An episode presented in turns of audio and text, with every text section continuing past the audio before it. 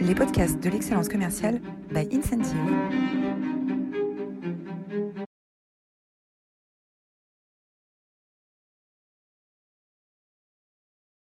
Bonjour à tous, bonjour à toutes et bienvenue dans cette nouvelle édition des masterclass de l'excellence commerciale.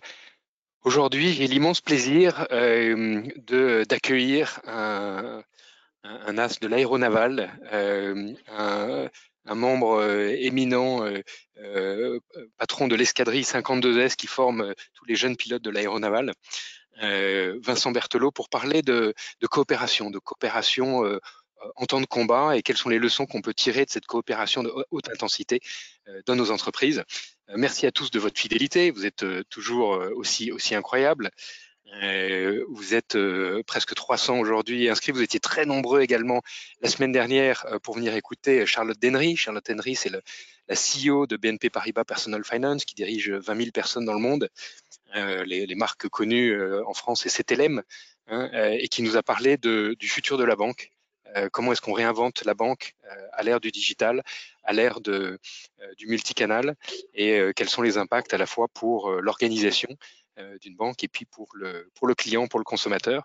Je vous invite à retrouver cette masterclass de haute volée sur notre chaîne YouTube ou sur votre plateforme de podcast préférée. Les euh, masterclass d'excellence commerciale sont rendues possibles euh, par le soutien d'Incentive, qui est un éditeur logiciel français.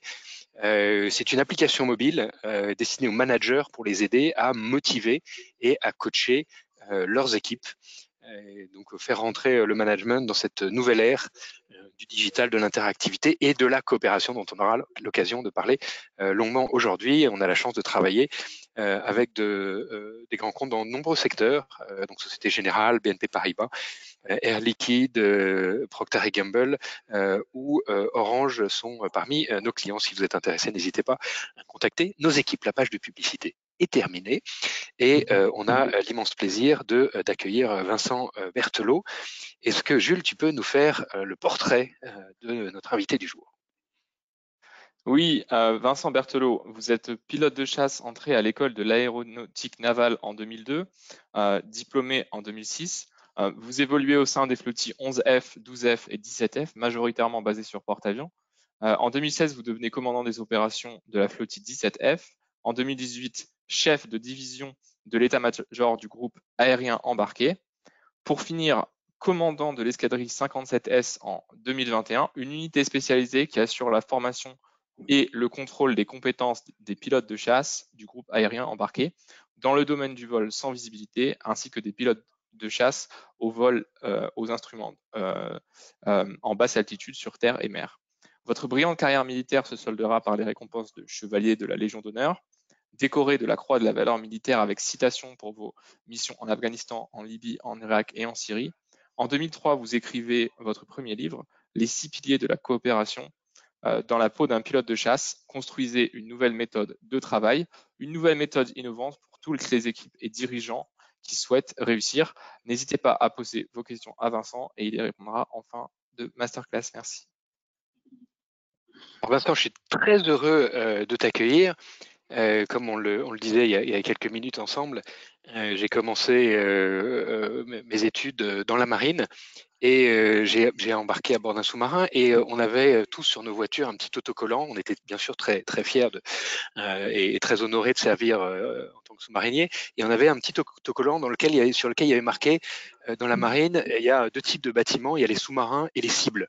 Hein, il y a les sous-marins et les cibles. Alors bien sûr, au-dessus de tout le monde. Euh, mais en fait, ce qu'on avait oublié, c'est dire que euh, dans la marine, il y a aussi l'aéronaval. Et l'aéronaval n'est pas une cible pour les sous-marins. Donc euh, voilà, tu, tu, es, tu, tu, es pas une cible et, et tu survoles, tu es bien au-dessus de, bien au-dessus des terrains d'opération et dans toute ta carrière, tu as accompagné des opérations commando françaises, étrangères, euh, pour apporter un appui de feu euh, à ces, à, ces opérations et tu, nous en parleras un peu plus. je voudrais commencer comme première question pour, par une première question autour de voilà, qu'est-ce qui t'a amené à te plonger dans l'univers de l'entreprise qui est assez éloigné de l'univers de l'univers militaire pour porter cette contribution qui est absolument passionnante, qui se lit comme un roman, les six piliers de la, de la coopération quel, a été ton, déclencheur pour t'intéresser au monde de l'entreprise Bah, d'abord, bonjour à toutes et à tous. Merci pour l'invitation. Merci pour le petit pitch initial. J'ai, moi, eu envie d'écrire ce, livre depuis de nombreuses années. J'ai pas eu le temps de le faire plus tôt parce que j'étais euh, très pris dans mes activités euh, passées. C'est vrai qu'aujourd'hui, j'ai rejoint le monde de, l'industrie de défense et euh, le livre, il est un peu comme une transition de mon univers précédent, celui de la chasse embarquée, et vers, vers ce, nouvel univers de celui du monde de l'industrie.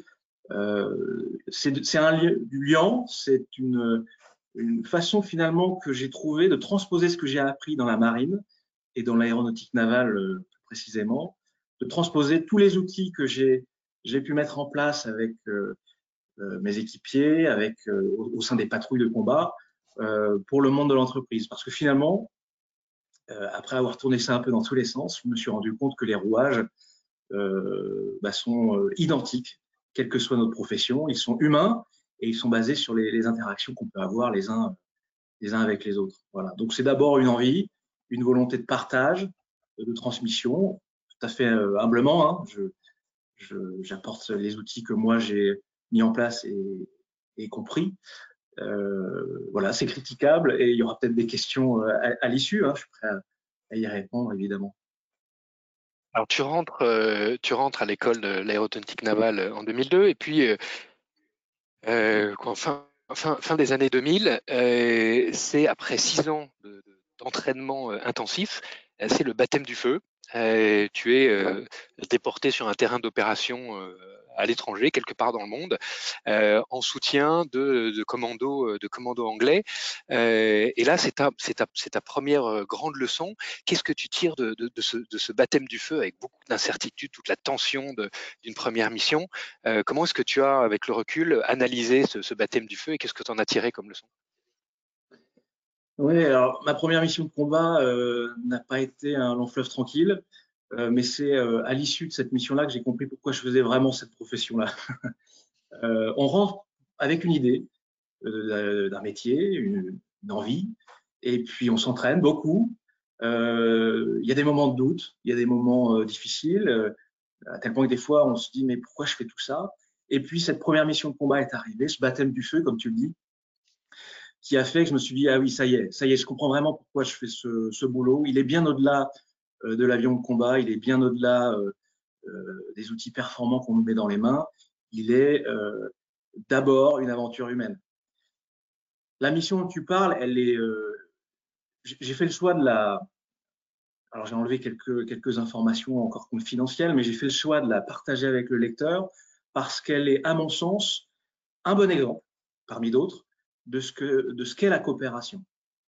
Euh, pour différentes raisons, je me suis retrouvé seul à devoir décider dans l'action, dans l'urgence, euh, de tirer ou de ne pas tirer euh, pour sortir d'une mauvaise impasse des commandos pris, pris sous feu ennemi au sol. a posteriori, j'ai compris les rouages qui, qui se sont mis en place ce jour-là et euh, que j'ai regroupé sous euh, trois valeurs fondamentales, si je puis dire, qui font nos, interactions et qui font le groupe dans lequel on peut être amené à évoluer, évoluer pardon, qui sont la, notion de co-responsabilité, le fait d'être tous responsables du succès ou de, l'échec d'une mission ou d'un projet. Euh, ce jour-là, j'étais co-responsable avec les commandos au sol, puisque mon leader n'était pas présent. Il était en train de ravitailler en vol à plusieurs dizaines de kilomètres de ma position. Euh, cette notion de co-responsabilité donc et cette notion de coprotection. C'est-à-dire que quand on va chercher les limites, et encore une fois, quel que soit le domaine dans lequel on, évolue, on est obligé de le faire de manière euh, collective.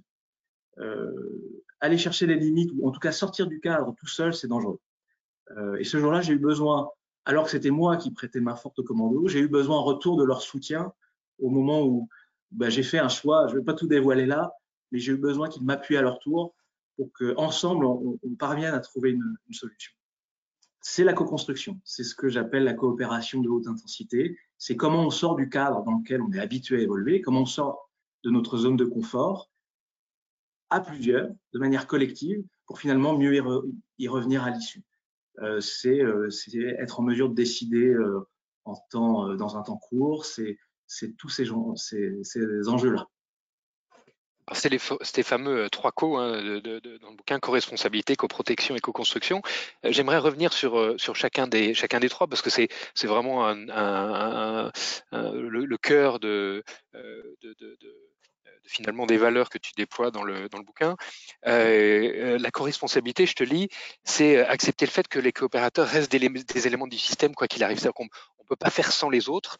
On est euh, intimement liés et finalement dans une entreprise, les différents départements, ils sont aussi intimement liés. Il y a parfois euh, des, batailles de chapelle, euh, des silos qui se créent, notamment dans les, grandes entreprises, dans les grandes organisations. là, sur un terrain de combat, il n'y a pas le choix. Les uns avec les autres. Et finalement dans une entreprise, on n'a pas le choix non plus.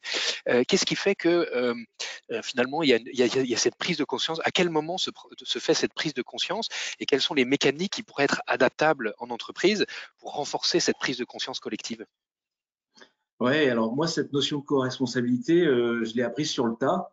Euh, encore une fois, euh, je, ne jette la pierre à personne, mais j'ai eu besoin de l'écrire pour cette notion de transposition, de partage. je crois que c'est, on a parlé de contrat moral tout à l'heure, c'est un, état d'esprit finalement à, acquérir. donc c'est il faut éduquer, si je puis dire, les gens. Il faut leur expliquer quelles sont les règles du jeu dans la dans, le l'organisation dans laquelle ils évoluent. Euh, il faut arrêter avec l'implicite. Il faut que euh, les managers, les, leaders, les, chefs euh, prennent un peu de temps pour expliquer ben, aux nouveaux collaborateurs, aux nouveaux coopérateurs, quelles sont les, les véritables règles du jeu de l'organisation. Et je vous parle pas d'organigramme, je vous parle pas de fiche de poste, je, ne vous parle pas de culture d'entreprise, c'est tellement la mode. Euh, non, je vous parle des véritables règles du jeu. Quels sont les rouages, les, forces en présence, les alliances euh, en jeu au sein de l'entreprise, de l'association. Ça peut être dans l'armée, euh, c'est vrai dans tous les systèmes. Quels sont les véritables rouages? On ne veut pas les découvrir euh, trop tard, on ne veut pas les découvrir euh, à nos dépens. Euh, donc il y a ce, rôle de, si vous voulez, de d'acclimatation qui c'est forcément assez descendant au départ. Ce sont les sachants, ceux qui sont en place, qui doivent expliquer ces notions-là. J'ai eu une fois un, directeur d'établissement qui m'a dit mais non mais le, le responsable c'est moi. Mais c'est vrai, le responsable c'était lui.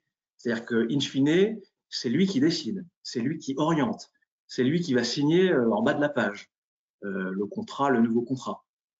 Euh, pour autant, il est de son devoir de faire comprendre à ses collaborateurs que tout à chacun est responsable du succès ou de l'échec de l'entreprise l'entreprise en cours. Donc c'est un état d'esprit, plus qu'une une vraie, véritable responsabilité écrite noir sur blanc sur une fiche de poste.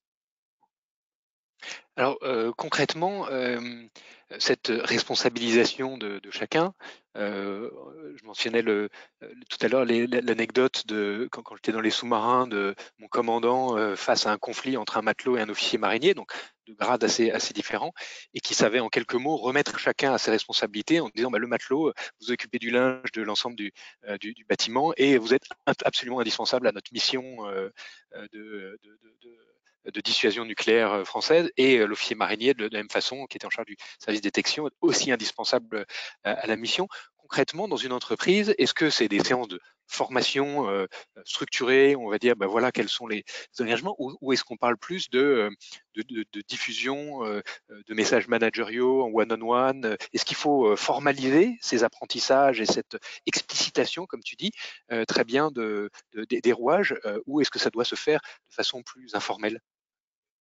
Il faut utiliser tous les euh, leviers disponibles. Évidemment, là, on a parlé de la, du rôle du manager, primordial, euh, mais je crois aussi beaucoup à la valeur de l'exemple. C'est-à-dire que euh, on doit pouvoir, de manière régulière, mettre en avant ceux qui ont fait véritablement le succès d'un projet. Moi, j'ai la, la, mission la plus engageante, si je puis dire, la plus importante de ma carrière, en Syrie avec une dizaine de rafales, dont j'étais donc le, leader, n'a été un succès que parce que le préparateur de mission, qui n'est pas un officier, qui, est, qui est sous-officier, qui est une personne de l'ombre.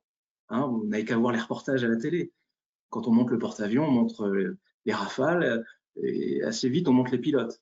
On montre pas assez les gens de l'ombre.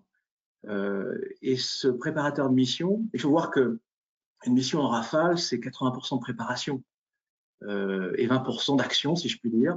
Et le succès d'une mission, c'est cette phase euh, qu'on évoque pas souvent, qui est la phase préparatoire, dans laquelle on va vraiment peaufiner euh, chaque aspect, chaque réglage du vol à venir. Et c'est parce que ce gars-là, dans la nuit, a vu que les modèles météo avaient évolué, qu'il a changé les paramètres de son plein gré, les paramètres qu'on avait rentrés ensemble dans le système, qui a fait qu'on est arrivé au bon endroit au bon moment, euh, sans rentrer trop dans les détails, euh, pour euh, le succès de cette mission-là. Moi, j'ai été décoré de la Légion d'honneur après cette mission, mais j'en étais très fier. Mais pour autant, j'ai envie de la partager avec cette personne-là. Et en interne, ce qu'on a fait, pour répondre à ta question, c'est qu'on l'a mis en avant, de manière tout à fait informelle.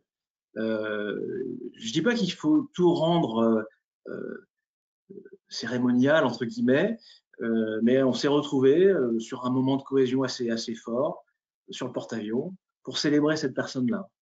Et euh, je crois que c'était un, bon moment qu'il a vécu. Et c'est comme ça qu'on galvanise les troupes et qu'on fédère hein, et qu'on donne l'envie aux gens de, de faire partie d'un groupe, à mon sens. Des moments, des moments inoubliables. Euh, le deuxième co euh, dans tes trois co, c'est euh, la coprotection.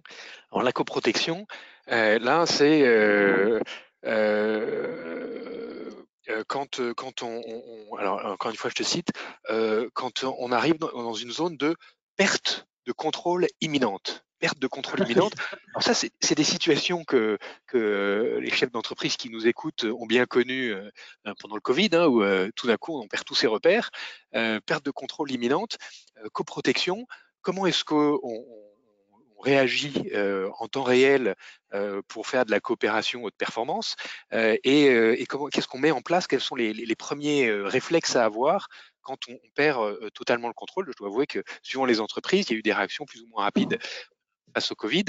quelles sont les leçons que, tu peux nous, nous tirer de, ton expérience de coopération à, Mac, à Mac 1 ou Mac 2 le vrai postulat, effectivement, c'est que le monde est changeant, le monde est, euh, euh, complexe, notre monde, encore une fois, quel que soit le système dans lequel on évolue, et euh, on n'a pas d'autre choix que de nous adapter pour, pour survivre finalement. coopérer ou périr, hein, disait récemment le, chef, le, le, chef de l'ONU. la notion de coprotection, c'est accepter de sortir du cadre, parce qu'on n'en a pas le choix en fait, c'est transgresser de manière, euh, donc non pas euh, personnelle, on ne parle pas de violation à, des fins personnelles, on parle de transgression opérationnelle, parce que la situation, la situation en impose.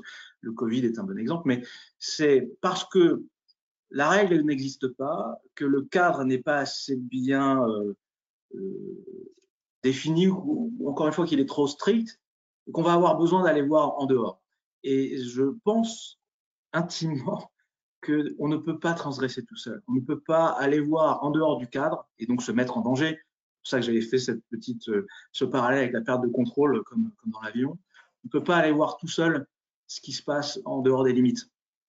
Et il faut trouver euh, des alliés. Je parlais d'alliance tout à l'heure dans, dans, nos systèmes. Il faut trouver une forme d'alliance. Il faut trouver euh, celui ou celle qui saura nous accompagner dans cette démarche-là, euh, encore une fois, pour aller de manière tout à fait euh, ponctuelle résoudre un problème qui vient de se présenter en dehors de, du cadre, pour derrière mieux revenir, encore une fois, dans le cadre. Il ne s'agit pas de rester en dehors de, de notre cadre d'emploi de manière euh, indéfinie. Euh, encore une fois, dans l'exemple des commandos de tout à l'heure, il y a une phase de vol où je suis descendu très bas, je me suis mis en danger pour eux parce qu'il y avait une menace missile avérée. Et alors que eux étaient déjà sous feu ennemi et vraiment pris à partie, ils ont donné leur dernière force pour m'aider et faire en sorte que finalement l'ennemi n'ait pas eu envie de regarder sur, vers le haut pour euh, euh, faire de moi une cible. tu parlais de cible tout à l'heure. Donc voilà, c'est vraiment ça la notion de coprotection. C'est qu'on va avancer ensemble, main dans la main. Ce que tu as fait, c'était un show of force, c'est ça? C'est euh, voilà, très basse altitude pour faire peur à l'ennemi? Ouais, très basse altitude, très grande vitesse, c'est le terme consacré, effectivement. Mais la notion est là. C'est-à-dire que on va être là pour l'autre, euh, et à l'inverse, l'autre sera là pour, euh, euh, pour nous, pour faire en sorte que ben, cette protection mutuelle, cette, ce regard croisé, nous permette de ne pas, alors j'allais dire de ne pas faire d'erreurs. On va faire des erreurs. De manière individuelle, on va tous en faire, mais que au moins le collectif puisse permettre, dans cette notion de protection, lisser les erreurs individuelles pour que, in fine, le groupe réussisse. Alors, tu, décris euh, très bien dans ces mécaniques de coprotection que euh, dans ces moments d'extrême intensité, chacun doit sortir de son rôle euh, classique normé pour, pour s'adapter à, ce, nouvel environnement. C'est-à-dire que les, répartitions de compétences et de hiérarchie sont, sont, bouleversées, mais que très vite derrière, euh, l'objectif est de revenir chacun sur ces, zones de, compétence. Donc, il y a cette espèce d'agilité euh, d'un ressort qui se, qui se contracte et qui se, qui se redétend. Euh, comment est-ce que ça fonctionne en entreprise, dans, dans les échanges que tu as, pu voir avec, avec, avec tes clients? Ben, Encore une fois, l'agilité dont on parle, elle est basée sur le, l'état d'esprit, l'intention, le contrat moral dont on parle depuis, depuis le début. Et puis après, c'est peut-être au leader, c'est pour ça qu'on a besoin de leader, c'est peut-être au leader de euh, euh, d'adapter le dispositif pour faire en sorte que euh, on place la, meilleure personne à l'instant T face face à, au, problème naissant. Dans une patrouille au, combat, ça n'est pas toujours le leader qui a la meilleure conscience de situation. Pas toujours. Euh, parce qu'un leader a beaucoup de choses à faire. Donc un leader, par définition, dans une patrouille de, chasse, il est devant euh, et il emmène les autres. Mais il peut euh, se présenter des situations qui sont au niveau cognitif très, très saturantes. Hein. Déjà, la machine, le Rafa est une machine exigeante, mais bien faite, mais exigeante au niveau cognitif. Mais l'environnement, surtout très changeant dans lequel on évolue, peut devenir saturant. Et des fois, le leader va transférer certaines de ses prérogatives à un élément de la patrouille, un des pilotes, qui sera plus en mesure à ce moment-là de remplir euh, là où les tâches à, mener euh, à leur terme. Voilà, donc c'est un, un, transfert de charge dans, dans l'action. Et ça, il faut un, il faut un chef d'orchestre. Ça ne peut pas être fait de manière complètement aléatoire. Et ça, Vincent, ça se fait de façon euh, explicite, c'est-à-dire il y a un, ordre qui est donné euh, du leader à, son, euh, à, son, suiveur en disant bah, maintenant tu prends en charge tel, sujet, ou euh, c'est à force d'entraînement, cette, responsabilité se déplace naturellement entre les membres de, la patrouille? Eh bien, c'est les deux. tu vois, c'est exactement les deux. Je t'ai dit tout à l'heure, enfin, je vous ai dit à tous et à toutes qui nous écoutaient que la mission reposait sur 80% de préparation. Eh bien, dans cette phase préparatoire, on va définir les rôles. les rôles de base, si je puis dire, et puis euh, les rôles secondaires, justement en cas euh, bah, si, un, aléa, quel qu'il soit, euh, nécessite qu'on puisse qu'on ait à faire ce transfert-là. Donc c'est à la fois réfléchi, préparé, travaillé en amont donc, et puis parce que c'est répété maintes et maintes fois, ça devient fluide à force. Voilà. Et c'est pour ça qu'à l'entraînement, euh, on vous savez, on dit souvent entraînement euh, difficile, pardon, je vais y arriver, euh, guerre facile. Bon, ce que ça veut dire, c'est que c'est parce qu'on répète énormément de cas différents à l'entraînement qu'on est en mesure le jour J d'avoir une capacité d'adaptation. Ça ne veut pas dire qu'on aura réussi à anticiper tout ce qui va, qui va se passer. Une mission ne se déroule jamais comme prévu, en tout cas pas à 100%, mais parce qu'on aura travaillé cette agilité intellectuelle et cette et développer une certaine rigueur dans la, phase préparatoire, on aura ces quelques cases disponibles dans l'action pour, euh, pour nous adapter. Donc, co-responsabilité, on est tous ensemble, on a besoin les uns des autres. Coprotection, dès qu'on perd le contrôle, Là, on, s'entraide, les responsabilités euh, euh, changent, évoluent pour s'adapter au contexte en temps réel. Euh, et derrière, et, puis on revient très vite à, chacun, à, ses rôles, à ses compétences pour garder cette, cette, dynamique collective. Et puis la troisième phase que tu décris, c'est la co-construction. Là, c'est pour adapter le plan d'action, c'est innover ensemble, avec une phase très importante qui est aussi importante dans les entreprises, c'est qui est le côté rendre compte. Donc innover, construire ensemble, et puis rendre compte. Oui, la co-construction, c'est un petit peu la valeur euh, fondamentale de la coopération de haute intensité, mais qui est chapeau par rapport aux deux autres. Euh, on est co-responsable et on se co-protège. On va réussir donc à construire ensemble une œuvre commune, euh, partagée. mais cette construction, bah, elle est sous-tendue par plein de choses, à la fois dans la définition de la façon avec laquelle on va travailler ensemble. Combien de temps? On parlait de sortie de cadre tout à l'heure. Ben, on va définir combien de temps on accepte de sortir du cadre et pourquoi, ensemble, et on va y aller ensemble. Et je crois aussi, et, ça c'est pour qu'une entreprise soit pérenne, il faut développer notre capacité à rendre compte. C'est-à-dire que euh, je suis pour l'autonomie des équipes, euh, si tant est que les règles du jeu, encore une fois, aient été bien expliquées au départ. Pour autant, ces équipes sont redevables envers la, la personne qui leur a donné cette autonomie sur le fait d'informer régulièrement, pas forcément en temps réel, place à l'action, mais dans un temps euh, plus calme à l'issue, de rendre compte sur ce qui a été fait, pourquoi ça a été fait, comment ça a été fait, et, de, favoriser là de manière plus globale le partage de l'information euh, et, donc de rendre pérennes certaines, certaines euh, habitudes peut-être ou certaines façons de travailler. Voilà, c'est ce qu'on appelle le REX en entreprise, le retour d'expérience, etc. Mais on appelait ça le rétex dans l'armée, le retour d'expérience, c'est la même chose. Et c'est, je crois, le nerf de la guerre pour qu'une institution dure, surtout dans le monde dans lequel on, vit aujourd'hui. Pour pouvoir se réinventer en permanence. Tu nous as parlé de ton baptême du feu, tu nous as parlé de ta, de ta mission euh, successful en Syrie. Euh, tu, finis le, euh, tu finis ton bouquin par un témoignage sur une réunion sous tension avec un conseil d'instruction sur un élève, un élève pilote qui coche pas toutes les cases. Est-ce que tu peux nous parler de cette, expérience et, des leçons que, que, que, tu en, que tu en tires? Oui, avec plaisir. Cette expérience, elle, elle m'a autant marqué, et c'est pour ça qu'elle est dans le livre, que ma première mission de combat. Et pourtant, il n'y a pas directement de notion de vie ou de mort. Euh, évidemment, heureusement, c'est pas tous les jours. Et pourtant, euh, et c'est pour ça que j'ai terminé avec cette histoire-là, euh, c'est ce qui m'a fait le plus réfléchir sur pourquoi est-ce qu'on est un groupe, pourquoi est-ce qu'on travaille tous ensemble et pourquoi est-ce qu'en tant qu'individu qui, sera isolé, on est, on est vulnérable. le pilote dont tu parles, ça se passait pas très bien l'entraînement, il y avait des, des phases de vol qui étaient presque, enfin oui, qui étaient dangereuses, pour un chat un chat. Donc il a fallu, le conseil d'instruction, c'est le fait de, poser les crayons, de se réunir, de réfléchir ensemble à pourquoi on en arrive là. Et ce que je trouve très intéressant dans l'aéronautique navale et dans la chasse embarquée euh, plus précisément, c'est que quand on euh, identifie un problème et qui concerne une personne euh, de manière directe, eh ben, on se pose d'abord la question de savoir pourquoi est-ce que l'organisation a ou, comment l'organisation a pu amener à ça.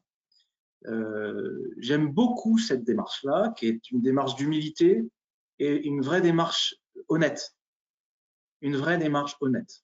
L'honnêteté intellectuelle, euh, elle, est mal distribuée dans notre monde, euh, mais, mais c'est vraiment ça qui fait qu'on est un groupe qui va durer. Le leader doit être capable de dire qu'il a fait une erreur, comme le plus jeune des équipiers le chef doit être capable de dire qu'il a fait ou pris une mauvaise décision et le plus jeune collaborateur doit être capable d'être transparent aussi sur, sur euh, certains manquements. Et c'est ce qui s'est passé ce jour-là. C'est que pourquoi ce pilote était en difficulté? En partie parce que euh, l'institution dans laquelle euh, moi j'étais un des commandants n'avait pas tout mis en œuvre pour que finalement il soit dans les meilleures dispositions pour euh, pour progresser. attention, hein, ça ne veut pas dire qu'il faut être dans l'accompagnement euh, calinothérapeutique. Hein. C'est pas ça que je suis en train de dire. C'est de questionner notre système, de regarder les choses de manière globale et, de ne pas tomber dans ce que euh, les chaînes d'information savent très bien faire. C'est euh, du ciblage, euh, du, des faits non vérifiés, des démarches très analytiques mais pas systémiques. Et finalement, c'est un brouhaha général. Euh, si vous regardez les choses de manière globale, de manière systémique, en comprenant bien les interactions euh, du système, vous arrivez à quelque chose de, pratique, de concret et à des vraies solutions. Et il se trouve que là où on avait un pilote qu'on aurait pu penser pas au niveau et donc euh, à écarter de, de, la chasse, eh bien on lui a donné une deuxième chance parce que l'institution lui était redevable sur certains points. Voilà, donc c'est finalement gagnant-gagnant. Encore faut-il avoir cette démarche euh, introspective et cette vraie volonté de tout mettre sur la table. Il n'y a pas de non-dit. En tout cas, quand on évolue dans des milieux où on va chercher les limites, on ne peut pas se permettre euh, d'avoir euh, des choses tues ou, non dites. C'est pour ça que je trouvais ça intéressant de le partager avec le lecteur. arrêter, arrêter et chasser l'implicite, finalement, on retrouve ton, thème de départ. Hein. Euh, rendre tout explicite, euh, être honnête intellectuellement. C'est vrai que dans les organisations, il y a souvent des jeux de, de posture, des jeux politiques euh, qui, qui, qui, empêchent ou qui freinent cette mise à plat et cette honnêteté intellectuelle, parce que chacun a envie de, de, de dédouaner de, de, telle ou telle responsabilité. Euh, le contrat moral, euh, nous, apprendrons et progresserons ensemble. Je suis là pour toi, tu es là euh, pour moi. Un immense merci, Vincent, pour ce, partage. On, va, retenir finalement ces, trois grands éléments co-responsabilité, co-protection, co-construction. Est-ce qu'il y a une, phrase, une, citation qui t'inspire particulièrement? Ouais, alors bon, en, bon ancien militaire, je vais citer le, général de Gaulle euh, parce que j'ai relu le, fil de l'épée euh, récemment, très moderne. Hein. Euh, l'ouvrage a presque 100 ans et il est encore d'actualité. C'est, alors, je ne pas que je me trompe, il vaut mieux avoir une méthode mauvaise, bah merci, plutôt que d'en avoir aucune. Moi, j'adore cette phrase parce que il y a deux lectures. Il y a d'abord le fait, ben, ça revient sur ce qu'on disait tout à l'heure, euh, il faut une méthode. Il faut, il faut avoir défini la manière avec, laquelle on, allait, on va travailler ensemble, même si elle est perfectible, disons, que d'y aller sans, sans, plan et, et, donc ce sera forcément voué à l'échec. Mais la deuxième lecture, c'est euh, d'être suffisamment lucide, euh, parce que ça, c'est un vrai enjeu aujourd'hui. Hein. Euh, rester lucide, rester concentré pour bah, se rendre compte que la méthode est peut-être pas, peut-être pas si bonne que ça, et donc la remettre en question. Et ça revient à l'histoire qu'on disait tout à l'heure, l'institution qui n'a pas su à un moment, pour X raisons, hein, excuses, on peut tous en trouver, mais donner toutes les cartes aux, jeunes pilotes, bah, c'est pareil c'est être capable de se dire la méthode est perfectible et on va l'améliorer. Encore faut-il avoir ce regard-là et cette euh, honnêteté intellectuelle-là. Un immense merci, euh, Vincent. Alors, pour aller euh, plus loin, tu as quelques, quelques suggestions. Alors, nous, on en a déjà une. attends, je vais le mettre je vais le mettre en visibilité. On a déjà une pour le sapin, c'est un livre qui se lit comme un roman, Les six piliers de la coopération, où tu passes en revue certaines des anecdotes que tu as abordées aujourd'hui et bien d'autres. Ça fait rentrer la, réflexion sur la coopération en entreprise voilà, à, un niveau supérieur d'intensité et d'agilité. Et, et, puis voilà, ça se lit comme un roman, c'est du bonheur aux éditions Duno. Euh, le, le, fil de l'épée, euh, écrit en, 1932 euh, par le général de Gaulle, et puis également un, troisième livre, Les guerriers sans nom, au cœur du monde confidentiel des forces spéciales. Tu veux nous en dire un mot? Alors, autant j'ai relu de Gaulle récemment, autant celui-là, on me l'a conseillé, je ne l'ai pas encore lu. Ça, c'est mon, mon projet de, des vacances à venir. mais très brièvement, ce livre-là, il parle de gens que j'admire, les forces spéciales, les commandos de manière générale, avec qui j'ai quand même beaucoup travaillé dans ma carrière, mais ces gens-là m'ont toujours bluffé pour leur côté très pragmatique et leur capacité, il n'y a pas de surhomme, hein, même dans le doute, même dans l'incertitude, leur capacité à s'adapter et, à faire avec les moyens du bord. Et, j'aime beaucoup ça, cette notion-là, de faire avec.